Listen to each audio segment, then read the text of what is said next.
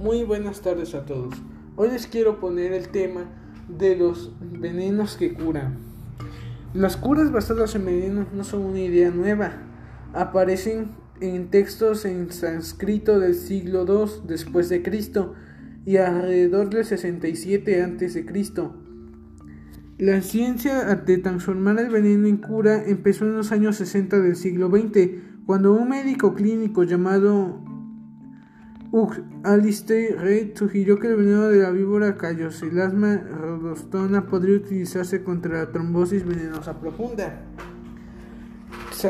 Además, hay 100.000 animales venenosos, donde el 62% son insectos, el 20% son arañas, los corales, anémonas marinas y medusas son el 6%, el 5% son caracoles marinos, el 2% son quilópodos, los peces son el 1%, los escorpiones son el 1%, y los lagartos, serpientes, ácaros y garrapatas son de igual manera el 1%.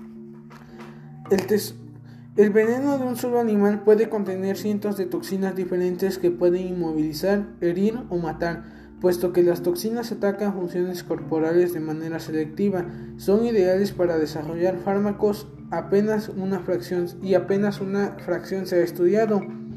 20 millones de toxinas son estimadas, el 10 10.000 son conocidas por la ciencia y 1.000 son estudiadas a profundidad.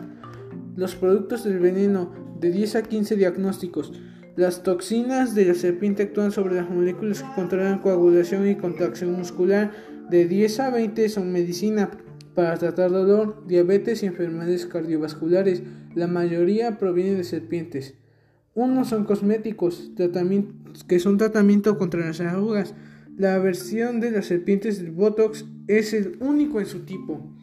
Las curas basadas en veneno no son una idea nueva, aparecen en textos en sánscrito del siglo II.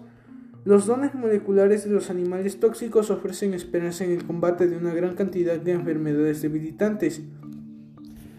Por ejemplo, la mangra negra, una especie relacionada cuyo hocico abierto parece un ataúd y cuyo veneno puede matar, contiene una toxina con un enorme potencial para ser un nuevo y potente analgésico. Además, existen muchas cosas. Por ejemplo, las serpientes, huevos de serpiente y lagartos se marinan en botellas de vino de arroz en un restaurante de, aldea, de la aldea Lemat los locales dicen que consumir estos brebajes aminora el dolor, mantiene los órganos saludables y aumenta la virilidad.